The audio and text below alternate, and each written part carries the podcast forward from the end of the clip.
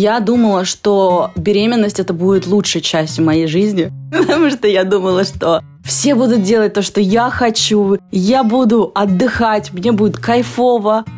Ну ты подожди, пока ты родишь. Вот тогда будет жесть. И я тебе говорю, мне каждый это говорил поголовно. И я всем отвечала, что ну хуже быть уже не может.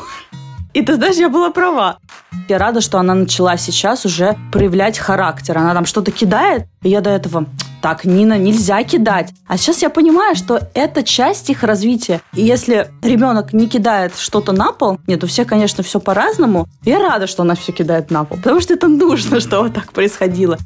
Тебе нужно время на работу, и тебе нужно время на себя.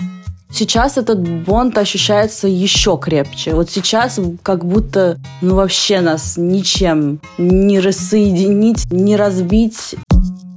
Ты это важно, что у тебя внутри. Ты это важно, забери, разбери. Ты это важно, поверь. Добрый день, дорогие друзья! Я Мицкевич Елена, практикующий психолог. Рад приветствовать вас на своем подкасте «Ты это важно». И сегодня у меня в гостях Саша Новикова, автор проектов по здоровому питанию How to Green и доставок здорового питания How to Eat. Саша, привет! Спасибо тебе большое, что согласилась сегодня поговорить и поделиться своим опытом родительства в том числе. Лена, привет! Спасибо тебе большое, что пригласила меня. Мне кажется, каждой маме хочется поболтать про своего ребенка и про себя, поэтому большое спасибо, что даешь мне такую возможность. Я очень рада, потому что мне кажется, что когда мы легализуем такие свои чувства, свои какие-то сложности, делимся своими историями, и это происходит в экологичном таком ключе, формате, есть возможность создать вокруг себя пространство, в котором и другим мамам станет чуточку легче. Это, кстати, абсолютная правда. Я буквально вчера отвечала на вопросы подписчикам, и я что-то сказала по поводу того, что у меня есть няня, и я считаю, что те женщины, которые справляются без нянь, для меня герои. Но я не планирую геройствовать, у меня нету таких целей, и мне очень большое количество мам и даже мужчин написали «Спасибо, что говорите это».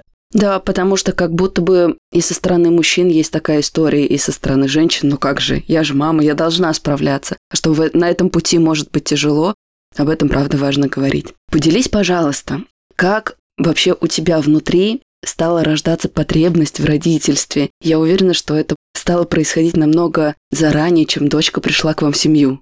Вот это ощущение, кажется, я хочу стать мамой, или как минимум мысли об этом. Слушай, наверное, у меня это происходило все немножко каким-то другим образом. То есть я в своей голове запланировала, что мне важно вначале выйти замуж, и потом уже как бы думать о ребенке. Ну, так и получилось. Как-то это было, наверное, больше со стороны мужа. То есть, мне кажется, он проявил больше интерес к продолжению семьи, а я, наверное, скорее здесь больше отталкивалась от того, что от водных. Окей, я замужем, окей, мне 30 лет, сейчас, наверное, самое время. То есть у меня не было такого, знаешь, что вот я так чувствую, я так хочу, там я там готова или не готова. Мне кажется, ты никогда не будешь до конца готова, ну мне так кажется, по крайней мере, там, если говорить о себе.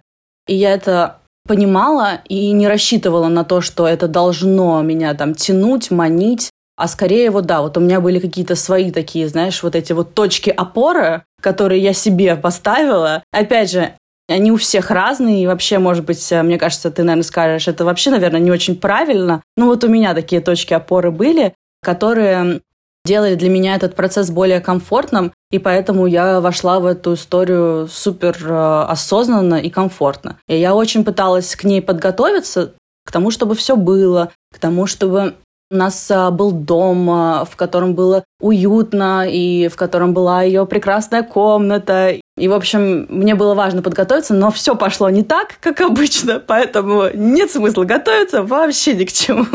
Ну, я сейчас тебя про то, что пошло не так, спрошу отдельно. Что касается, что я подумаю неправильно, да нет. Я вообще в силу как бы своей профессии стараюсь отлавливать оценочные суждения, и мне кажется, тем более в таком трепетном пути, как родительство, нет правильных или неправильных сценариев. А вот что меня эмоционально так приятно очень удивило, это то, что Федя, казалось бы, человек творческой профессии, у которого карьера развивается, и у него при этом есть потребность в родительстве и семье, это не самая распространенная, мне кажется, вот на постсоветском, да и в принципе в мире такая история, где от мужчины идет это желание. И мне в этот момент стало так тепло и приятно внутри. Слушай, он очень любит детей. И ему очень нравится общаться с детьми, он потрясающий папа, и вот у него как-то получается легко найти с детьми общий язык. Мне кажется, поэтому ему хотелось именно ребенка. Больше, наверное, чем нет. То есть для меня это как бы было больше такое то, что нужно сделать в жизни, а ему именно вот больше там, больше это хотелось. Давай тогда скажем, кто папа прекрасной Нины. Папа певец Федук. Поэтому, чтобы для тех, кто как-то не вовлечен в контекст, тоже были в курсе. Ты сказала о том, что сложности. Сложности, и можно не так готовиться, как это делала ты. Что произошло? То есть вот были какие-то ожидания, родилось желание, вы семья, есть, да, как-то намерение в этот процесс пройти. Ожидание реальность, что не совпало? Смотри, во-первых, я думала, что беременность это будет лучшей частью моей жизни, потому что я думала, что все будут делать то, что я хочу. Я буду отдыхать, мне будет кайфово. Я буду есть, и все будет прекрасно. И у меня при этом будет э, много энергии, я буду продолжать работать. Но я вообще год не могла практически встать с кровати, потому что мне очень было плохо. У меня был сильнейший токсикоз. Вплоть до родов я уже не верила, что меня отпустят, когда ребенок родится. И это первое. То есть у меня все наверное, пошло наперекосяк в плане работы. И психологически тоже на меня это очень сильно повлияло. Когда тебе плохо на протяжении восьми месяцев, идут какие-то уже эмоциональные, психологические сдвиги. Меня пугали реально мои мысли, и я очень волновалась, что в том числе и мое плохое психологическое состояние повлияет дальше на ребенка, на наш бондинг с ней, меня очень многие этому пугали, и мне было очень плохо, и многие мне говорили, ну ты подожди, пока ты родишь, вот тогда будет жесть. И я тебе говорю, мне каждый это говорил поголовно, и я всем отвечала, что ну хуже быть уже не может. И ты знаешь, я была права. Потому что когда родилась а, Нина, ну, во-первых, меня перестало тошнить, что был невероятный плюс для меня. А во-вторых, меня как будто наградили достаточно спокойным ребенком. И с Ниной, ну, тфу-тфу-тфу, ну, я не знаю, я, меня вообще не на что жаловаться в рамках Нины. И то, что я не предполагала как раз-таки до беременности, во время беременности, вот эти вот невероятные эмоции, чувства, это привязанность, это какое-то волшебство, которое происходит. Я это все ощутила уже э, в тот момент, когда она родилась, и, ну, как бы по сегодняшний день. И сейчас я уже думаю, я Феде даже говорю, я говорю, почему мы не встретились раньше? У нас могло бы быть столько детей. Я бы хотела начать намного раньше, если бы я только знала, как это классно. А насчет а, твоего вопроса и как ко всему готовиться, и как, ну, смысла реально, правда, нет, потому что ты не знаешь, что будет происходить. Для меня еще было очень важно, чтобы у меня был определенный а, комфорт, да, как я говорила, да, там дом, в котором комфортно, удобно, чтобы была няня, для меня это, правда, было очень важно, чтобы у нас был э, в семье достаточный заработок, чтобы чувствовать себя комфортно с плюс одним человеком. Очень многое меняется в рамках бюджета. Но все, как вы все знаете, пошло не так, как мы все это планировали. И э, да, конечно, год был э, очень тяжелый, еще и учитывая, что гормоны, знаешь, когда ты рожаешь во время кормления, я не знала, насколько сильнее можно ощущать свои чувства. И это тоже для меня было открытие, которое невозможно забыть. Я прекрасно понимаю, сколько уязвленности да, в этом процессе и красоты одновременно есть. Поэтому обычно все записи про родительство для меня такие очень в хорошем смысле интимные.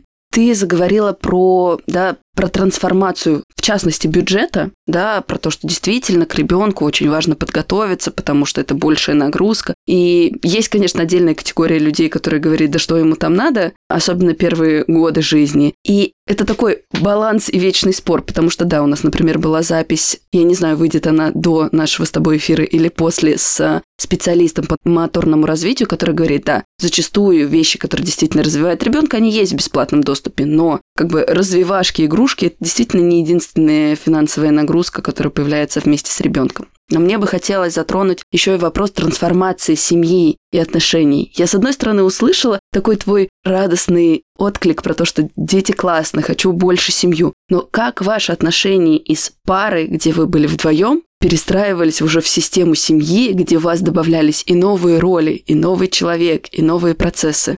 Слушай, это отличный вопрос. Я сейчас пытаюсь а, вспоминать свои эмоции в первые несколько месяцев. Мы с Федей до рождения Нины, по-моему, были три года вместе. И у нас был такой э, конфетный, романтичный, классный период.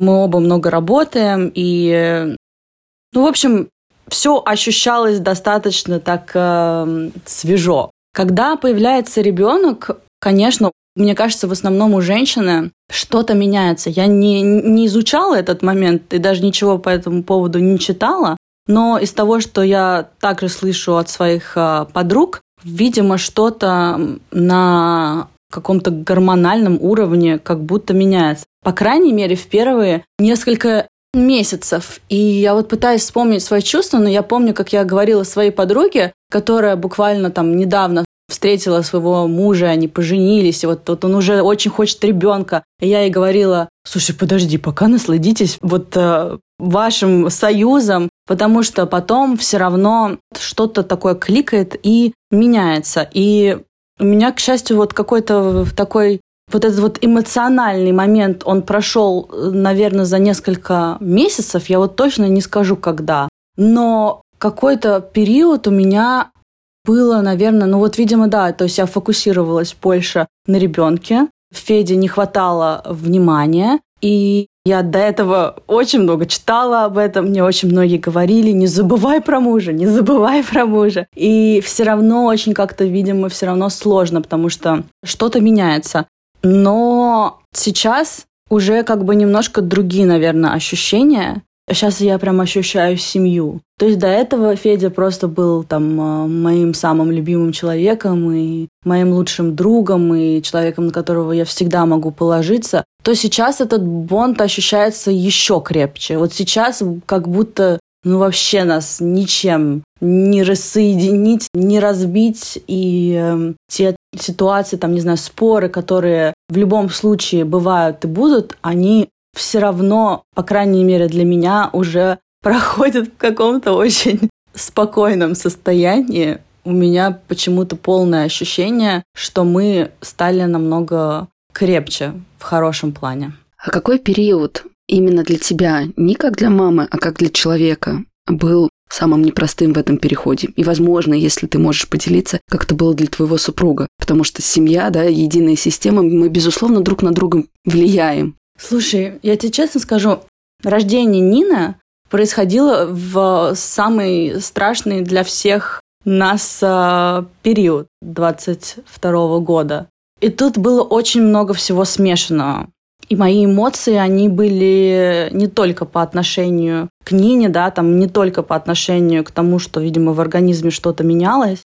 Поэтому вот прям вот за что-то зацепиться и сказать, вот это я чувствовала в этот момент, и потом там, не знаю, что-то изменилось, ну вот не могу. Просто какой-то период был, наверное, сложнее. Но не только в связи с, там, с гормонами, да, там, потому что я кормила какой-то период времени во время кормления. Гормоны шалят еще больше. Но и с тем, что как бы события происходили страшные. В этих событиях у многих и женщин, и мужчин, и семей действительно возникал вопрос, а как, да, а есть ли смысл? И вопросы смысла вообще рождения ребенка, они и в более мирные периоды нашей жизни встают, потому что это большая ответственность, а здесь вдвойне. Как ты находила точки опоры для себя? В чем? В каких Может быть, очень рутинных и будничных моментах или в чем-то, наоборот, большом, важном. Может быть, в работе, про которую ты тоже говорила о том, что до рождения ребенка это было чем-то важным, и на беременность в том числе были планы.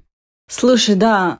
Ну, во-первых, у меня было очень долгое время, у меня было очень странное состояние, я очень боялась умереть. И я очень боялась умереть, потому что я боялась оставить Нину без мамы. После я уже, опять же, общаясь с мамами, поняла, что это, опять же, нормально, и такое часто бывает. Это какой-то инстинкт самосохранения. Но вот я просто грубо шла по лестнице и боялась навернуться даже без них. А, естественно, я жутко всегда переживала за нее. Это для меня длилось долгое время, наверное, год. И вот меня последние, может быть, месяца четыре стало прям отпускать. Я бы даже сказала, отпустила вот этот вот жуткий страх. Я не спала, не потому, что Нина плохо там спит или что-то, а потому что у меня было плохое психологическое состояние. И да, ты очень права.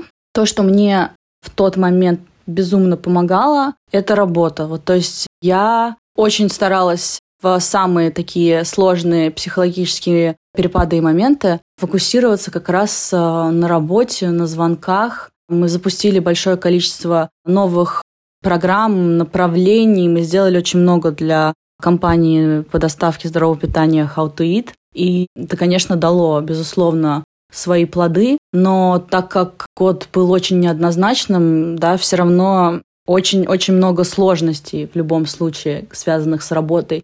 И где-то как будто это плохо, а где-то как будто это и хорошо, потому что реально есть эм, что поделать. Я такой человек, я не могу сидеть на ровном месте. И вот мы приезжаем э, на отдых, и я абсолютно все равно схожу с ума, если я чем-то не занимаюсь, что-то не делаю. И тут возникает еще один момент. Сейчас, вот с которым я вот э, с Федей там последние несколько дней тоже разговариваю, потому что очень многое меняется, в том числе и в работе, и в наших жизнях. И Нина растет, и Нина становится старше, и она уже проявляет свою привязанность больше ко мне. Если я там ухожу, или если я сижу рядом, а она, допустим, играет с кем-то, она идет ко мне, и она хочет, чтобы я давал ей внимание. Если я это внимание не даю, то она устраивает скандал, что как бы нормально. И с одной стороны, очень-очень приятно, и я очень ждала это. А с другой стороны, мне нужно работать, и какие-то вещи, знаешь, вот мне что легче дается, когда у тебя есть какая-то встреча, ты все, ты уходишь, я такой что-то, да, все, я ухожу, и меня с этой встречи никто уже там не заберет мне легче выходить куда-то в таком плане. Но когда у тебя есть рутинная работа, которую просто нужно делать, или там а, делать какой-то research, или что-то как-то свои навыки улучшать, да, то, над чем я в том числе сейчас работаю, вот в таком плане это, конечно, очень сложно себя от Нины отсоединить. И я вот последнюю буквально неделю начинаю в свой календарь записывать часы, в которые я реально уезжаю из дома для того, чтобы делать работу. Я там перехватываю с ее сном, и это мне помогает, чтобы чувствовать себя, знаешь, как-то посередине. То есть все равно включается чувство, ох, ну твой ребенок в тебе нуждается, она хочет быть с тобой. И другое чувство, что, ну, во-первых, ты еще не добилась того, что тебе нужно, в том числе и для того, чтобы дать Нине потрясающую жизнь. И, соответственно, тебе нужно время на работу, и тебе нужно время на себя. Но для меня, наверное, время на работу на себя, оно перекликается, потому что благодаря работе я чувствую себя хорошо. То есть, если у меня есть работа, если я чем-то занимаюсь, если я себя как апгрейджу, то я себя намного лучше чувствую. И мне кажется, это очень важно для того, чтобы и в том числе с ребенком отношения были более позитивные. Потому что если ты отдаешь все ребенку, ты можешь быть с ним 24 на 7, но если ты выжат как лимон, и если в твоей голове непроизвольно уже складываются какие-то недружественные мысли, ну, не по отношению к ребенку, ну, ты можешь есть себя, да, или ты можешь просто быть злым, или ты можешь раздражаться на капризы ребенка. Я вот реально не раздражаюсь на капризы Нины. Не знаю почему. Мне кажется, как будто я понимаю, почему она где-то капризничает, да, там ей, может быть, стало скучно сейчас, там, или она пытается чего-то добиться. То есть я как-то пытаюсь к ним прислушиваться, и мне вот тоже, мне важно, да, мне наоборот, я рада, что она начала сейчас уже проявлять характер. Она там что-то кидает, и я до этого, так, Нина, нельзя кидать. А сейчас я понимаю, что это часть их развития. И если ребенок не кидает что-то на пол, нет, у всех, конечно, все по-разному. Я рада, что она все кидает на пол, потому что это нужно, что вот так происходило. И я недавно даже прочитала, что истерики – это часть их развития. То есть они проявляют таким образом свой э, характер, насколько я понимаю. Ну, поэтому, видимо, может быть, э, я как-то к этому отношусь более легко. Ну, здесь у меня много вопросов как-то возникает. Во-первых, на один из которых ты уже на самом деле ответила по поводу чувства вины. Ты его, несмотря на то, что так сознательно не проговорила, да, но ты говорила о том, что все равно появляется ощущение, но как же, он там же ребенок, да, и это про такую ответственность за шаг и за выбор. И мне кажется, что очень важно то, что ты сейчас озвучиваешь, что понимать ребенка и сохранять какую-то энергию на двоих, в том числе помогает сохранении себя и важных аспектов своей жизни. Мы не можем раствориться в ребенке и надеяться, что нам будет хватать энергии на себя и на него. Поэтому вот эта балансировка важна.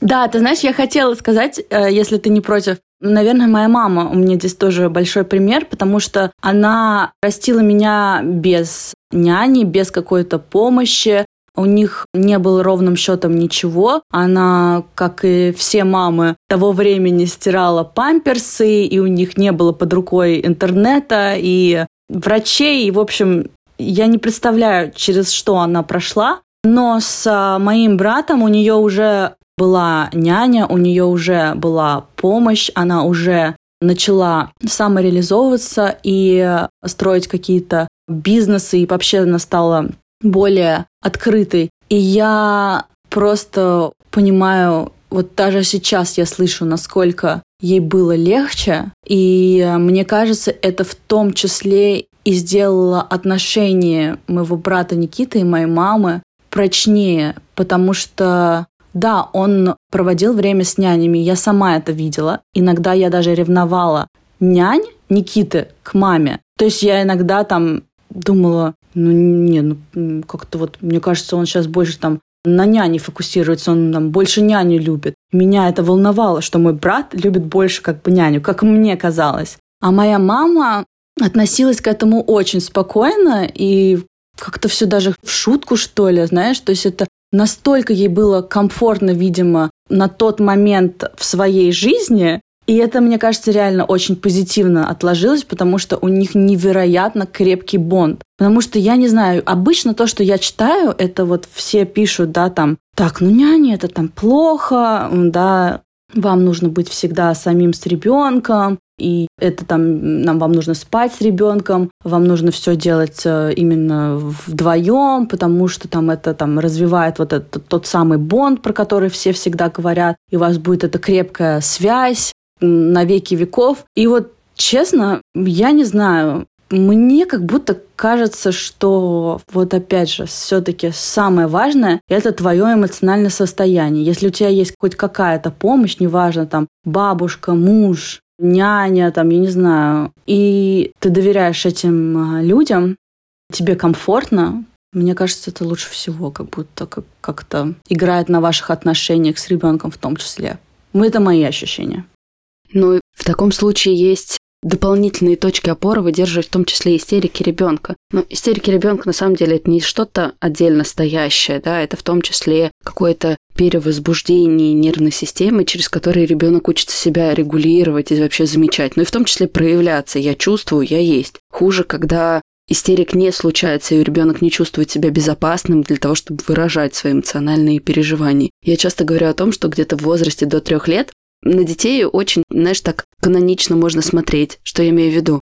С точки зрения любопытства, интереса, проявленности, смелости, вот пока еще первый кризис как-то не настал, до этого периода, да, дети еще сохраняют такую свою аутентичность, не сталкиваются с первыми травмами, с первой какой-то негативной, не всегда экологичной реакцией родителей. и остаются в этой своей первобытности. И мы можем прекрасно видеть, что заложено в человеческой природе. Любопытство, энергия, да, какая-то додельность, интерес. И вот здесь как раз-таки для того, чтобы это сохранить, это как-то приумножить, помочь ребенку это пронести, знаешь, как тот огонь Прометея сквозь года, очень важно, чтобы родители заботились о своем состоянии в том числе. Ты так хорошо перевела мои какие-то просто личностные ощущения. Даже я сейчас э, свои чувства лучше понимаю. И да, тут очень правда важно ощущать себя в порядке, чтобы давать ребенку тоже вот э, проживать свои настоящие эмоции. И мне кажется, когда ты это понимаешь, когда у тебя есть эти факты, ты их знаешь, тебе это все легче дается. Потому что ты понимаешь, что не твой ребенок что-то не так делает, или ты что-то не так делаешь. А это просто абсолютная норма развития. А как ты стала, в каких моментах ты стала замечать вот эту самобытность Нины? Она, возможно, проявлялась еще в самом грудничковом возрасте, а может быть, это сейчас расцветает в ней, потому что я слышу очень часто от родителей, особенно маленьких детей, которые говорят, вот это вот у нее от меня, или вот это вот у него от папы, а вот это что-то вообще инопланетное, космическое, непонятно откуда пришедшее. Слушай, ты знаешь, она вообще в целом была очень э, спокойным ребенком. Честно, она особо вообще не плакала. У нее не болел живот, у нее не было коликов. Она достаточно нормально для маленького ребенка спала ночью. И она прекрасно ела. Ну, для меня, понятное дело, это было очень важным фактором, потому что я сама помешана на еде и на здоровом питании в том числе. У меня было самое небольшое желание, чтобы она хорошо ела. И я хотела сама тоже наслаждаться вот этим вот ну, видеть, как ребенок ест, это для меня это до сих пор самое прекрасное. И я это к чему говорю, что все-таки, наверное, я не знаю, у меня не 10 детей, и у меня не огромный какой-то опыт, но я думаю, что нам вначале очень помог режим, по которому мы следовали, который мне в том числе помогла составить и соблюдать очень опытная, хорошая няня. И вначале, опять же, да, у нас не было каких-то проявлений характера. Ну, потому что в начале, первый год, ребенок достаточно маленький, и если у вас все вот по этому, скажем, режиму, то количество истерик, наверное, там оно уходит до минимума. Если она просто обожала, я из шести месяцев, она у меня за там, не знаю, за месяц, может быть, за два, наверное, попробовала абсолютно каждый продукт, в том числе и аллергенный продукт. Это важно делать, это важно вводить, смотреть, как ребенок реагирует, потому что впоследствии шансов намного меньше, что у него проявятся аллергии на определенные продукты. И дальше он в том числе будет питаться намного легче, у него будет широкая палитра. И вот у нас как бы с, вот в этом плане все тфу-тфу-тфу. Сейчас, да, она уже проявляет свой характер, она уже становится такой где-то хитренькой, где-то умненькой, любит петь, любит танцевать. Мы включаем ей музыку, она реально начинает танцевать, реально обожает еду. Вот у нее сейчас самое вот ее просто конек, которому я уже такая, ну зачем я научила? Потому что она так делает ручками смешно. И она говорит, дай, дай, дай, дай, дай, дай, дай. И это у нас постоянно, потому что мы всегда хотим есть, мы всегда хотим еду, и это очень мило. И нужно эту еду давать э, очень быстро. Ну, в общем, какие-то такие маленькие вещи. Ну и да, она там где-то вот... Вот сейчас она уже может капризничать. И опять же, я этому рада, потому что это нормально, потому что она проявляет свой характер, свое желание. Я ни в коем случае не говорю ей там перестань хныкать или там или что-то. Я скорее ее больше жалею, если ей правда нехорошо, и пытаюсь проговаривать ее чувства, да, там, ты плачешь, потому что ты хотела еще один персик, но нам нужно дождаться ужина, и мы хотим, чтобы у тебя не болел животик, и чтобы ты хорошо себя чувствовала, поэтому давай пойдем что-нибудь другое сделаем, там, поиграем как-то. Я понимаю, что сейчас она пока не понимает, да, все, что я говорю, но я понимаю, что также в дальнейшем она чему-то учится, и мне очень важно, чтобы вот именно с этим процессом проговаривания ее же эмоций она свои эмоции понимала, и дальше могла их реально почувствовать, понять их, разобраться в них и даже в какие-то моменты, возможно, сказать мне, чтобы я тоже могла ей уже в будущем поспособствовать. Но мне кажется, ты тут согласишься, что часто мы сами не можем разобраться в наших эмоциях. И, возможно, это в том числе закладывалось и в детстве, когда там ты плачешь, тебе грустно, а тебе говорят, перестань плакать, ты плохой ребенок. Это действительно так, и это разрывает контакты с телесностью, со своей, с эмоциями. Более того, вот ты заговорила про еду, а я очень часто видела и продолжаю, к сожалению, видеть примеры, когда ребенку грустно, а его пытаются едой отвлечь, иди тогда что-то скушай, да, вместо того, чтобы как-то экологично прожить эмоции и пробыть в них, да, фокус внимания смещается. Поэтому действительно очень важно развести эти два процесса отдельно питание, пищевой интерес, отношения с едой отдельно, контакт с телом, с чувствами, переживаниями отдельно. Поэтому очень радостно, что, несмотря на то, что ты говоришь, я радуюсь и разрешаю ребенку проживать эмоции капризы, это не означает, что я за этими капризами иду, и у ребенка нету здоровых границ. Нет, они есть. Просто родитель сохраняет устойчивость и помогает вот в надежных стенах пережить эту бурю эмоций. Что касается отношений с едой, мне бы с тобой как со специалистом, я знаю, что у тебя есть образование как коуча по здоровью, вообще по питанию, и человека, который вся его деятельность направлена на отношения с едой, на качественной еде, поговорить о том, а как более детально ты развивала пищевой интерес у Нины. Я услышала, да, что ты говоришь, я давала ей попробовать разные продукты. Но тем не менее, как менялся вот этот вот переход с грудного вскармливания, да, на самостоятельное питание? Как сейчас это происходит? То есть каких принципов здорового питания ты придерживаешься, обучая этому и ребенка? Да, смотри, прикорм начинается от 5 до 6 месяцев. Мы начали в 6 месяцев, и вначале мы давали ей пюрешки. То есть это ну, перемолотая еда, чтобы ей было легко глотать. Она, конечно, вначале вообще не поняла, что это происходит. У нее было сладенькое молоко, а тут как бы вообще непонятно что. Ты начинаешь с каких-то более простых продуктов, менее аллергенных продуктов, чтобы ребенок потихонечку привыкал. А дальше уже начинаешь э, давать пробовать что-то новое. То есть первое, там, я не знаю, может быть, наверное, у меня лично был месяц, когда я ей давала пюрешки и достаточно простую, не супер интересную еду. Вначале ей это все не очень нравилось, потом потихонечку она начала привыкать к чему-то. Потом я уже начала давать ей кусочки, да, вначале как бы такие там, не знаю, как э, овощи достаточно переваренные, чтобы ей было легко пережевывать, потому что вначале тоже они как бы кусочки,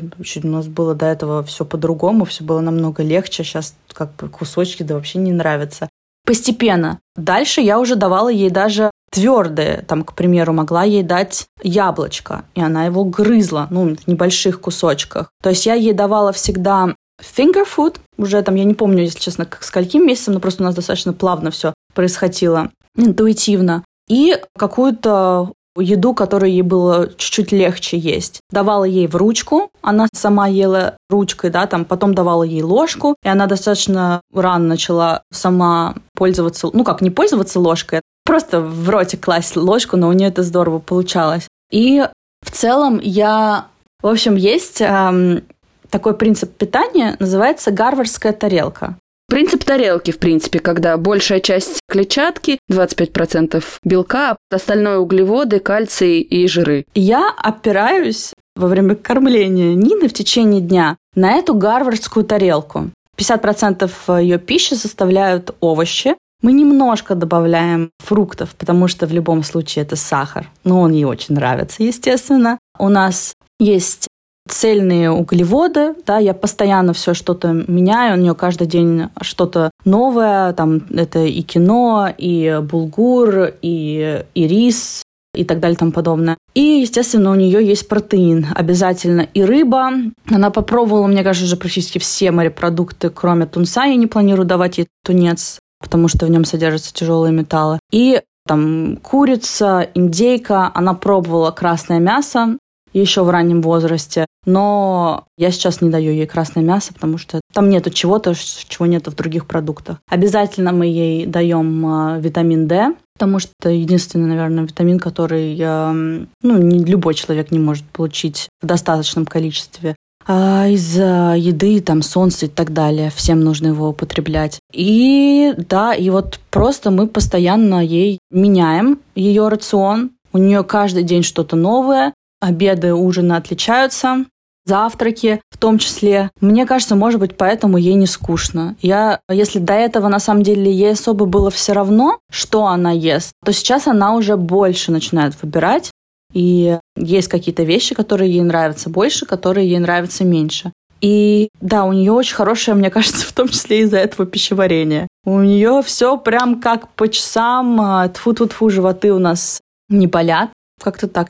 Ну, знаешь, как я заметила, во-первых, мне хочется поделиться не совсем по теме мыслями, которые я поймала, пока слушала тебя когда ты рассказывала про то, как Нина пробовала каждый раз новую консистенцию, новые вкусы, да, я подумала, господи, насколько это живая вообще реакция на что-то новое. Мы, взрослые, от себя постоянно ждем, что мы на новое должны реагировать с интересом, чувством, без тревоги, но это вообще-то абсолютно нереалистично. Новое пугает, вызывает как-то отторжение. Вопрос, как мы разрешим себе в него войти. И Нина в этом смысле была очень каноничным примером того, что мне опять мама что-то новое дает, но тем не менее новое помогает нам получать впечатление, опыт и так далее. Это первая такая мысль была. А вторая мысль была, я заметила в твоем рассказе, что ты и на периоде грудного вскармливания сейчас говоришь о том, что у Нины не было боли в животе, колик. И тогда у меня возникает вопрос не только по поводу питания Нины, но, например, еще по поводу питания твоего во время беременности и грудного вскармливания. Что ты делала, чтобы в том числе нейтрализовать какие-то процессы, да, и постараться дать ребенку максимально полезное. Потому что я знаю, что многие женщины задаются этим вопросами. Кто-то, возможно, сейчас находится в состоянии кормления, или кто-то только планирует, а может быть, кому-то это на будущее, а может быть, кто-то с подругой поделится нашим выпуском и скажет, дорогая, береги себя. Вот можешь ли ты рассказать? Потому что мне кажется, что то, что это идет красной нитью через весь твой рассказ про здоровье дочери, это не случайность. Наверное. Мне хочется в это верить. Слушай, во время моей беременности, так как у меня был сильнейший токсикоз, я могла есть небольшое количество продуктов, от которых меня тошнило меньше. И я помню, как в самом начале мой папа еще, тебе для ребенка надо есть рыбу, надо есть мясо. А у меня просто от одного слова рыба и мясо просто как бы кто-нибудь остановите этого человека. Мне плохо. Я помню, как мы с ним в этот момент поссорились, но в какой-то момент они от меня отстали. И слава богу, потому что я понимала, что ну, нельзя себя, мне кажется, насильно здесь заставлять что-то делать, потому что это может привить как раз плохие психологические пищевые привычки и тенденции. Вот, поэтому, ну, я спасалась, наверное, просто во время беременности. А вот уже во время кормления существует такой миф, наверное, у людей старшего поколения, что Колики у детей происходят из-за того, что там мама ест, там, к примеру, овощи или фрукты, что-то сырое, там, или у нее там на что-то аллергия, да, и вот это вызывает колики. И вот э, с аллергией, конечно, там это и вправду может э, где-то проявляться на ребенке, и вы можете это, в принципе, отследить но я общалась с разными врачами во время кормления. Мне это все было, естественно, очень важно и интересно. И мнение такого нового поколения классных врачей кричали просто, что это непостижимо, то, что навязывают женщинам, и то, в какие рамки их в том числе погружают, и что это плохо сказывается не только на женщине, на ее психологическом состоянии и на ее здоровье, но и на ребенке, потому что палитра ребенка закладывается в том числе и во время кормления.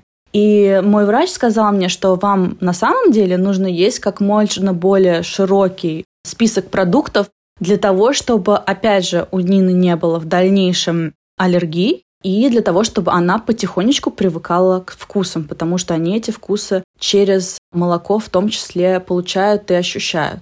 И я в какие-то моменты, люди, которые меня опять же окружали, они делали какие-то мне замечания, что, возможно, ты должна делать так, или ты должна есть это, а может быть, ты сейчас переела этого. Я просто, если честно, достаточно легко, наверное, отмахивалась от них, потому что у меня были другие люди, которые оперировали фактами, доказательной медицины и различными исследованиями, из которых они делали выводы о кормлении. Вот. И поэтому я, наверное, даже набрала вес во время кормления. Очень многие худеют, а так как я особо не могла вообще ничего съесть во время беременности, то во время кормления, ну, я себе позволяла абсолютно все. Я ела огромное количество салатов, овощей и всего, чего я только хотела. И, как я говорила, коликов у Нины не было.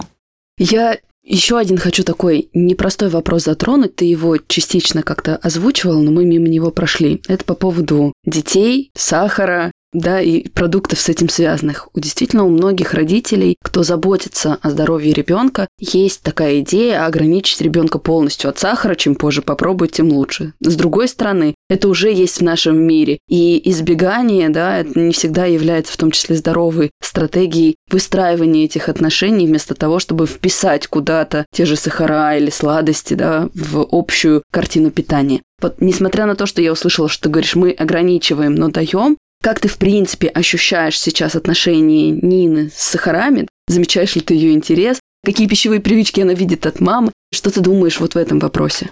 Смотри, Нина сейчас не ходит в садик, она сейчас, если встречается со своими сверстниками, то не на длительный период, и пока у нее нету, знаешь, такого погружения в все эти покупные десерты, там, не знаю, конфеты, шоколады и так далее. И мне иногда очень хочется ее как-то побаловать или насладиться тем, как она наслаждается. И я в такие моменты готовлю ей что-то сама, супер натуральное, и либо вообще не добавляю сахара, делаю это там, к примеру, с бананом, либо добавляю так, чтобы все вокруг тоже могли есть, но в небольших количествах. И небольшое количество ей в том числе даю. Ей это, конечно, все безумно нравится. И что я вообще думаю в целом про сахар? Если ты своему ребенку в дальнейшем, когда у него уже есть вот эта вот социальная жизнь, и если он идет на день рождения, и все едят торт, а ты своему ребенку говоришь, а ты торт есть не будешь, потому что мы в нашей семье такой сахар не употребляем, то это может в дальнейшем привести к проблемам, да, связанные с расстройством пищевого поведения. Мне кажется, что нужно ребенку показывать какой-то баланс. Ну, во-первых, пример, да, то есть если я сама буду есть э, кучу сладкого и говорить ребенку, я сейчас поем, а ты посмотри на меня, ну, понятное дело, что это работать не будет там детям нельзя, а мне можно, да, но это странно. В любом случае где-то да, он и нахватается. А второе это, что они все равно копируют друг другу, и я не смогу здесь противостоять. Она пойдет в садик, она пойдет в школу, она будет социализироваться, они наверняка будут там что-то есть. И пусть честно едят, потому что, на мой взгляд, я сама ем тоже сладкое, просто я стараюсь себя тут скорее наоборот, не ограничивать, потому что если я буду себя ограничивать, это приведет к срывам.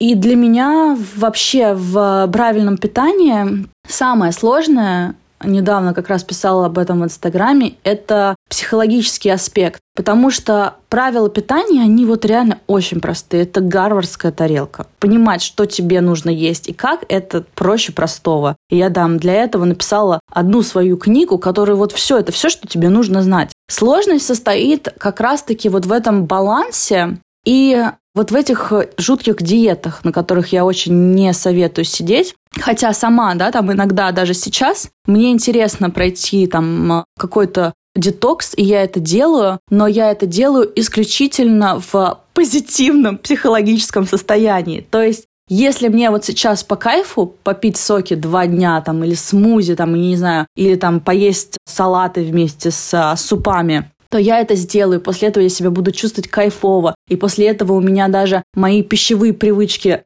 немного изменяться, станут более чистыми, да, то есть я из-за этого у меня будет больше не, не просто больше, у меня будут плюсы. А если я нахожу в таком состоянии, когда я себя заставляю пройти какой-то детокс, потому что, допустим, мне надо там похудеть, а при этом я хочу очень сильно есть, там, не знаю, пасту и пиццу, и я вот сейчас себя сдерживаю на этот день, два, там, неделю, неважно, то потом как раз-таки я рискую тем, что я, конечно, сорвусь, и вообще это все может перейти какую-то нормальную черту. Мне очень не хочется, чтобы у Нины такое было, поэтому, естественно, у нас вот э, есть такой баланс. Хотим есть хорошую, правильную еду, едим, да, это наша основа. Но если мы хотим съесть что-то неправильное, то мы это обязательно тоже сделаем. И никогда себя не виним, если мы чего-то переели, потому что это, ну, то же самое. Это точно так же тебя вводят вот в эти эмоциональные качели.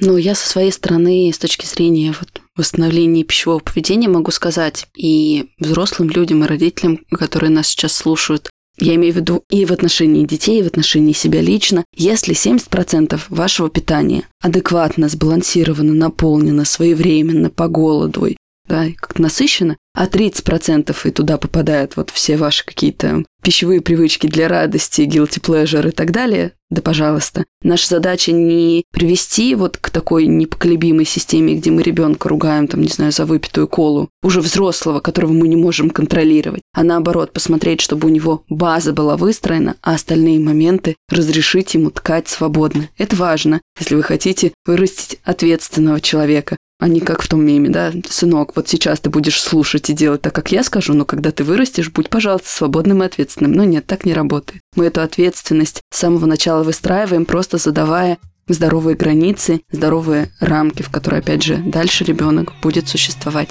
Спасибо тебе большое за этот разговор. Спасибо за то, что пришла и поделилась. Друзья, вы не забывайте писать отклики. Все ссылки на Сашу, на меня вы найдете в описании. Помните, пожалуйста, что вы — это очень важно. И до новых встреч. Ты это важно, с кем тебе по пути. Ты это важно, как себя обрести. Открой свою дверь.